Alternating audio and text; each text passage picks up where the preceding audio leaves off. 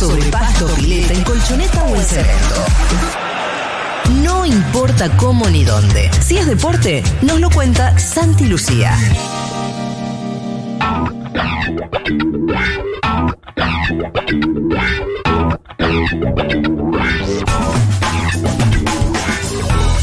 Me emociona muchísimo esta cortina porque indica que vamos a hablar con él y vamos a escuchar su preciosa voz, su maravilloso análisis, su genial mirada sobre las cosas. Estamos hablando de nuestro querido Santiago Pedro Lucía. ¿Cómo va?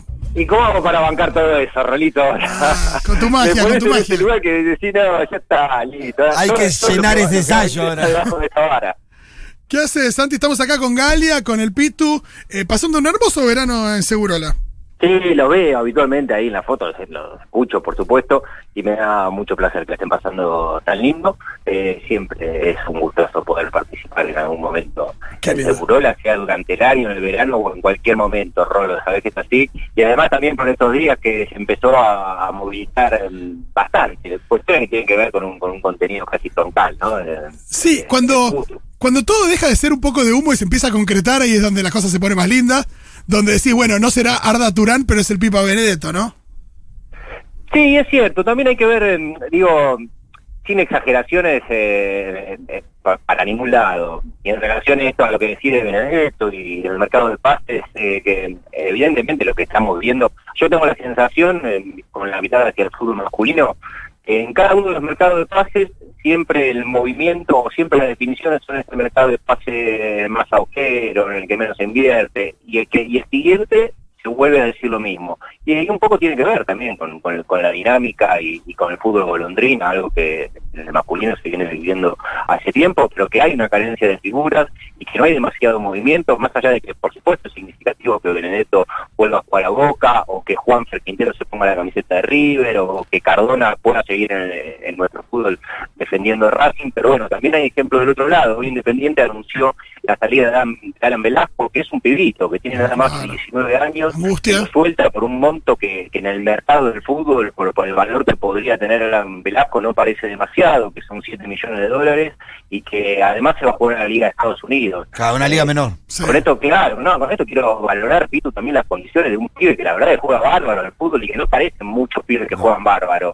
Y el día del rojo, Alan Velasco, eh, reúne todo eso y se va por, por, un- por la necesidad que tiene el club, evidentemente, pero que también esto eh, no deja de ser eh, una, una expresión de, de cómo se va devaluando, ¿no? Mercado de pases, eh, a- al mercado de pases, eh, el fútbol nuestro y, la, y algunos, y, esto también repercute en los jugadores. Sí, porque si estuviera un poco mejor el contexto económico del país y la economía de los clubes, seguramente Ala Velasco hubiera quedado en el país en otro club grande, quizás. Sí, por supuesto, o, o por esa suma lo hubieran hecho, con- con- como decía mi abuelo, Pito Catalán. Claro. Sí, eso, sí, ¿no? Independiente tampoco es un club que decís, bueno, está holgadísimo y dice, Claro, eso se puede dar el lujo de, de sacarse grandes jugadores de encima, ni a palos. No, absolutamente. No, igual pero yo bueno, creo que económicamente-. A mí me dio una particular satisfacción y los que tienen el mundo del fútbol seguramente van a coincidir que, digo, no, no es de lo que hizo más ruido, pero que el pelado Silva, después de la situación que Oh. tuvo que atravesar, puede Ujú. volver a jugar ahora cuando vuelva al campeonato, en este caso con la camiseta de, de Aldo Civi. Este, va, va a ser algo muy gratificante y desde el punto de vista emocional, evidentemente que, que- que es muy fuerte, digo, esto no, no, no está atado, por supuesto, a, eh, digo, a, los equipos que suelen ser título, porque va a jugar en el Civi de Mar del Plata, pero... Pero lo eligió Palermo, ojo, lo eligió Palermo.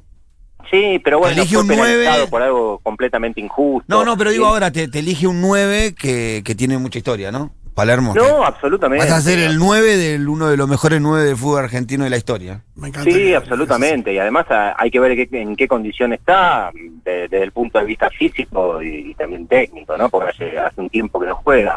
Pero Sí. digo que, que se que pueda tener un desenlace la carrera de un jugador de fútbol como el Pelado Silva adentro de la cancha después de haber vivido una situación tan injusta vinculada a lo reglamentario, eso también me parece significativo y pasó también en este mercado de pases. Pero hay algo inadvertido, porque obviamente no, Alto Civi no es el, el equipo que suele mover el, No es el Bober. perímetro, pero bueno, se dio ahí. Santi, eh, de todas maneras tenemos eh, buenas noticias por el lado del femenino. Ayer eh, tuvimos a Estefanía Banini ahí en el equipo de The Best.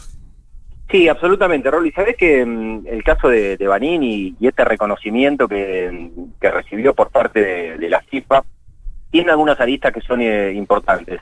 La primera, ponerle la, la, dimensión que merece. Digo, aparecieron muchos títulos con Vanini y Messi, dos argentinos, en los equipos ideales, Messi en el masculino, Vanini en el femenino. Eh, sucede que mm, en términos de, distinción, el de Estefanía Vanini tiene un valor eh, bastante mayor que el de Messi, porque el fútbol masculino a escala mundial, el, el fútbol argentino, ocupa un lugar y, una calificación muy alta, que no es la misma que tiene el fútbol femenino. De hecho, y, como ejemplo de esto, en el fútbol femenino, Argentina nunca pudo acceder a una segunda fase de un mundial, por ejemplo, y nunca pudo ganar un partido en la Copa del Mundo, como para ponerlo este, en, los planos en los que estamos analizando, ¿no? en, el máximo nivel del fútbol. Eh, y evidentemente el femenino no está en, la misma línea que el masculino cuando uno mira una, al fútbol desde, el punto de vista global. Por eso destacarse de, un país donde todavía no tiene un, desarrollo como sí en algunos otros países el fútbol femenino es un mérito muchísimo mayor muchísimo mayor. Y lo hace también en un momento muy particular de su carrera y fue lo, que más le votó y esperemos que, de alguna manera pueda llegar a significar algo también en esta distinción de, de y que está vinculada a la camiseta argentina. Este, con una particularidad que este, nosotros hablamos mucho, Rolo nunca con, con el PIT ni tampoco con, con Galia, no sé si, deben saber que Panini no jugó nunca en la primera división del fútbol argentino. Es llamativo, ¿no? La mejor del mundo, la rompió donde estuvo, pero en nuestro país, en primera, no pudo jugar nunca. Y no, y recordaba también toda la polémica que tuvo con la selección. Claro. No, absolutamente. Por eso digo que quizás todo el rebote del premio puede llegar a servir porque también la selección está atravesando un momento de reconstrucción y después del quiebre que se dio en el Mundial de Francia 2019, donde una de las jugadoras que quedó como, como estandarte de un montón de reclamos que hubo hacia el cuerpo técnico anterior y hacia la Asociación del Fútbol Argentino fue Estefanía Banini, eh, hubo, se empezó en realidad a recomponer eh, parte de aquel plantel. Y se dio con hechos concretos, digo, con la salida de Carlos Borrello, que fue el entrenador en aquel mundial y hacia quien estaban dirigidas muchas de las críticas, eh, después del seleccionado, ahora en esta etapa de Germán Portanova, volvieron, por ejemplo, Flor, eh, Segundo, que además es la compañera de, de Barini, pero es una jugadora eh, extraordinaria, y había estado afuera del proceso de la selección y se reincorpora con Portanova. Vuelve Ruth Bravo, que es otra de las jugadoras muy cercanas desde el punto de vista afectivo a Stefania Vanini. Eh, volvió también hace poco, se había roto los ligamentos, Lore Benítez, que era mediocampista central de Boca, volvió también Sole Jaime. Cuando llegó a la selección, Germán Portanova, el entrenador, dijo que él sabía que tenía que recomponer un grupo y que eso llevaba tiempo. Por supuesto que lo, más explícito de todo es la situación de Estefanía Manini por la dimensión de jugadora que tiene y porque además también a veces esas eh, características que se tienen desde el punto de vista deportivo te imponen eh, como, líder ante situaciones de confrontación, que lo fue Estefanía, pero bueno, evidentemente la mirada de este 2022, que es importantísimo, ya vamos a contar por qué, para el seleccionado femenino de fútbol, eh, estará vinculada a si regresa o no Estefanía Barini. Y lo de ayer creo que un poco sigue impulsando. Yo tengo la sensación, esto no es información, es, es una impresión, porque he hablado con Uy. Uy, nos quedamos sin no. A Santi, no, me muero. por decir eh, una sensación. No, aparte estaba. Tenía data, todo. Estaba como Marina Calabró cuando saca el teléfono. Sí, sí, sí, estaba un fallo. Uno dice, quiero ver lo que tiene para decir Marina. Olvídate, bueno. Eh, estaba prendido fuego. El año que viene hay Mundial Femenino. El año que viene pues Se cumplen cuatro años de Francia 2019. Y eh, ahora Santi nos lo va a aclarar. Pero yo tengo entendido que este año hay Copa América. Y esa Copa América es muy importante también porque clasifica para el Mundial. Pero Santi volvió a conectarse, así que nos puede decir él. ¿En qué andaba, Santi? ¿No estaba diciendo que tenías una sensación ahí? Siguiendo con lo, con lo de Estefanía y con lo de, lo de la Copa América que estaba diciendo vos, Rolo, eh, es eso. El 2022 es un año decisivo para el ciclo de Germán Portanova, digo, más allá de los amistosos que jugó, de esta regeneración que intenta hacer del grupo, de, volver a consolidar a Argentina, no solamente como equipo en términos deportivos, sino también con lo que necesita tener cada grupo en relación a las relaciones que se van formando, pero del punto de vista deportivo, para un entrenador y fundamentalmente de la experiencia que viene en Argentina en la Copa del Mundo de Francia, donde sucedieron algunos episodios muy favorables, desde el punto de vista deportivo y también todo lo que generó la participación de la selección femenina para el fútbol doméstico. En este 2022 se va a jugar la Copa América en Colombia, va a empezar eh, el 8 de julio. Y la Copa América, a diferencia de- del fútbol masculino en el femenino, es un torneo que además de tener una valía por sí mismo, si no pensemos en lo que pasó eh, el año pasado en Brasil para el masculino, digo, siempre la Copa América es importantísima, pero además en el femenino te clasifica para, para el Mundial. Y hay tres plazas directas, del primero al tercero clasifican directamente a la Copa del Mundo, y el cuarto y el quinto eh, van al repechaje. Argentina llegó al Mundial de Francia, y estuvimos nosotros en la cancha de Sí. Arsenal, eh, frente a Panamá a través del repechaje. Así que, por supuesto, el primer objetivo que tiene el año, con una mirada este, levantando el foco y amplia, es que Argentina se pueda clasificar para la Copa del Mundo del 2023 en Australia, sin duda. Pero para eso tiene que haber una buena participación en la Copa América y el equipo lo que ha mostrado hasta acá es una evolución en el ciclo de Germán Portanova, pero evidentemente todavía le falta un, salto de calidad cuando se dan situaciones como la que recién eh, mencionaba Galia, ¿no? Decir, bueno, loco, tenemos a una de las mejores del mundo, dicho por la FIFA Sí, y validado por lo que Estefanía hace con la camiseta del Atlético de Madrid, antes del Levante, antes en el fútbol de Estados Unidos, tiene que estar. Bueno, es la sensación obviamente que, que prima y ojalá que se dé. Santi, eh, clarísimo. Y con respecto al femenino local, al torneo, eh, ya está, ya está definido cuándo es el comienzo, eh, va a seguir el, el, el sponsoreo y la televisación. Eh, ¿Faltan definir cosas o más o menos está encaminado?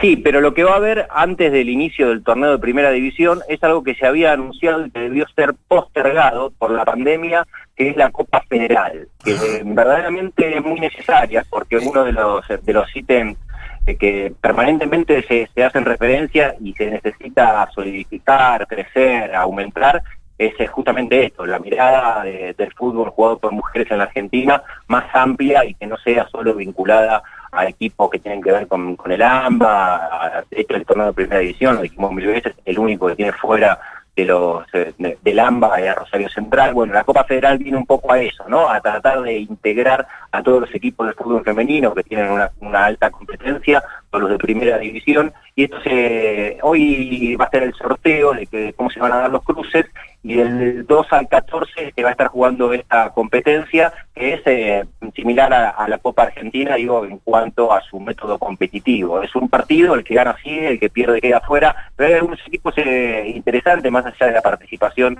de River, Boca, San Lorenzo, Uruguay, el Porvenir, Gimnasia Independiente y Central, desde el Consejo Federal este, también se fueron clasificando equipos por distintas regiones y va a jugar Central Córdoba de Santiago del Estero, va a jugar Godoy Cruz de Mendoza, va a jugar Atlético Verá de Misiones, va a jugar Santa María de Oro de Concordia, va a jugar Atlético Tucumán de Tucumán, van a jugar por la Patagonia Luna Park de Bariloche, que ya el nombre que tiene equipo... Da no, ya, ya. Tengo mis fichas ahí eh, después de Boquita, Luna Park. Claro, imposible que no sea el Luna Park de, de Bariloche. Este, va a jugar el- Malvinas de la Plata y también va a jugar al 2 Civi. Así que serán enfrentamientos que vamos a conocer los cruces hoy a la tarde, a las 18 se hace el, el sorteo y esto va a ser del 2 ahora, del 2 de febrero al 14 y una vez que concluya eso hay una fecha fija, por eso están eh, fecha fija para la selección, por eso están definiendo cuándo será el arranque, pero sí, la- el método del torneo de, primera va a ser similar al del año pasado, con todos los partidos en la pantalla de, de TV y con la posibilidad de seguir al fútbol de primera división en cada uno de sus encuentros, que eso también, eh, por supuesto, para visibilidad y difusión trascendente, importantísimo y necesario. Qué lindo escuchar a, a Nati en las transmisiones. Che, y cuando pensamos en la Copa Federal, esta, entonces dijiste que se va, que va a transcurrir durante la primera quincena de febrero, o sea, se hace. Sí.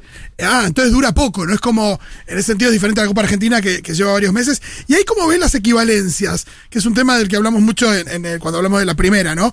Imagino que hay equipos, perdón, difícil. tradicionales que. difícil, que, que Ah, dale, dale River. Boca, San Lorenzo se cruzan con equipos que no están acostumbrados a un nivel competitivo tan alto, pueden aparecer eh, resultados eh, con distancia o no también, ¿eh? porque hay algunos equipos de las provincias que el caso más significativo, y lo hablamos hace poco en Segurola también, es el de, de Belgrano de Córdoba, que, tiene Dani Díaz, un equipo sensacional de fútbol en esa provincia, que ascendió con, con números mm, descomunales y, y- y bestiales de la C a la B, y que seguramente este, le lleve también eh, el torneo de la, de la primera vez otro compromiso importante pero quizás un tránsito hacia, la máxima categoría del fútbol y sería muy necesario y merecido además que suceda con Belgrano, pero bueno, digo, aventurarse a que puede, digo, si puede haber mucha diferencia, sí, pero también hay que ser paciente, viste que eh, en la, en la competencia deportiva a veces, y en el fútbol femenino lo venimos viendo, a veces se dan grandes diferencias, este, ojalá que los equipos de la provincia nos sorprendan. Ojalá. Santi, por último, eh, durante los últimos días del año eh, escuchamos acerca de un escándalo en Rosario Central, donde una jugadora eh, denunció al, al, equipo y a la entrenadora por que la habían echado, aparentemente por besarse con una compañera. Sí, fue así. de hecho, habló en Futu, estuve hablando con un chico de Clínica Anunciada. Sino, o ahora dicen, creo, sí, no me acuerdo bien, pero a la mañana habló, sí. Mayra Sánchez. Dicen. Sí, no, y, tiene que ver eh, con eso, y no fue la primera denuncia que mm, recibió mm, Rosana Vallejo, la entrenadora de Rosario Central, y ahora se está mm, este, viendo cómo se rearma un plantel que quedó desmembrado, no solamente por el caso de él, sino por algunos otros más que vinieron después de, de, ella y el acompañamiento que tuvo la futbolista que se fue expulsada, pero tiene todo un desafío. De hecho, la última temporada de Rosario Central estuvo muy por debajo de lo que venía rindiendo del canalla en los torneos de primera división, este, y creo que esa y, y las fracturas internas que había en el grupo eh, es evidentemente una de las explicaciones eh, para entender por qué Central, que, venía con una presencia importante en los torneos de primera, ni siquiera se clasificó al octogonal final y casi que mm, ni compitió por la posibilidad de estar. Claro, después de un ascenso que había sido medio polémico. Sí, también, porque a diferencia de Belgrano de Córdoba y de Newell's, eh, algunos clubes de, de, bueno, en este caso Rosario, Córdoba, que tuvieron que comenzar eh, el periplo para llegar en primera pasando por las distintas categorías, eh, Central recibió una invitación eh, especial, teniendo en cuenta la, historia que tiene el club, la trascendencia, la relevancia, también el apoyo que tenía en el femenino y había ganado una cantidad de ligas rosarinas y santafesinas con continuidad, decidieron invitarlo, pero en su momento, por parte de otros clubes, fundamentalmente los que estaban en la segunda categoría del fútbol argentino, generó un reclamo lógico es decir, nosotros estamos compitiendo por llegar a primera con todo lo que eso significa y, a veces no podemos acceder y acá hay una invitación, pero bueno, lo hicieron también para tener a otro equipo importante, pesado del país y que no sea de, del AMBA y le dieron esa posibilidad a Rosario Central, pero sí, generó muchas quejas y argumentadas y lógicas. Buenísimo. Muchas gracias, Santi. Saludos a Nati, a Kaku y a Lauti, que imagino que habrá visto más de una vez eh, la última película de Spider-Man. Dos en el cine, sí. Dos en el cine, obvio. Una para verla bien tranquilo y otra para analizarla. Me parece muy bien. Es lo que hay que hacer. Eh, imagino que estará a la espera de Doctor Strange, de la próxima de Batman y todo lo que se viene. Ya charlaremos con él al aire, como lo hemos hecho en alguna que otra circunstancia. Y ganas de tenerte de vuelta, Santi. Bueno, dale, cuando quieras, Rolito. Sabes que estoy. Un abrazo grande.